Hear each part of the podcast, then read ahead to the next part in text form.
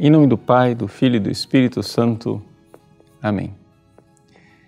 Meus queridos irmãos, no nosso ciclo de leituras semanais, ou seja, durante a semana ferial, nós agora começamos a leitura do Evangelho de São Lucas. É também o evangelista que nós estamos lendo aos domingos. Aqui, Jesus é apresentado logo para começar a conversa como aquele que vem com uma palavra cheia de autoridade. São Lucas acabou de relatar a pregação de Cristo na sinagoga de Nazaré. Ali existe uma reação das pessoas. As pessoas já começam a ficar incomodadas com aquela pregação. Mas não somente as pessoas, também os demônios começam a se incomodar com a presença desta palavra. Ou seja, nós estamos falando aqui claramente de uma luz que começa a brilhar nas trevas, de uma verdade que começa a ressoar no meio da mentira. E isto, isto é algo que tem um poder, tem uma ação, tem uma reação nas pessoas. É importante é, nós vermos aqui que existe, no entanto, uma grande diferença na reação diante da palavra de Deus daquelas pessoas que creem e daquelas pessoas que não creem. Uma reação diante da palavra de Deus dos anjos e dos demônios. O Evangelho de São Lucas deixou isso bem claro até agora. Quando Deus pronuncia a sua palavra na noite de Natal, os anjos cantam glória a Deus nas alturas.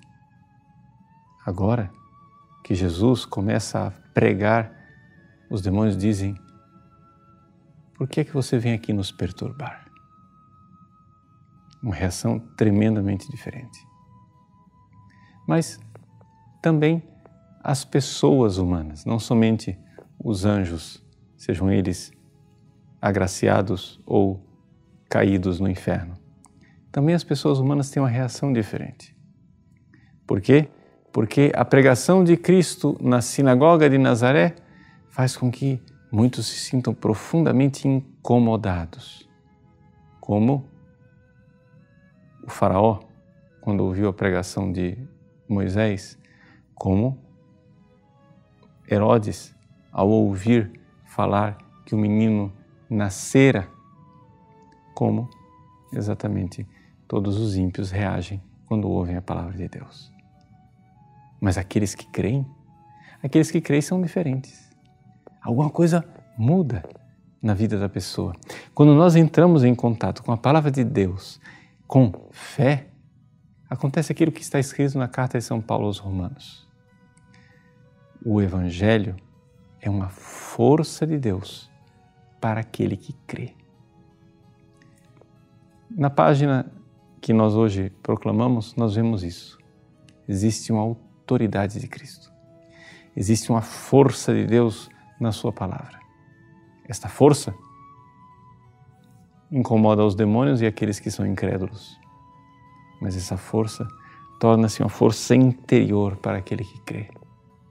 O Evangelho é uma força de Deus para aquele que crê. Por isso, diante do Evangelho de Cristo, nós somos chamados a nos posicionar. Como é que nós iremos reagir?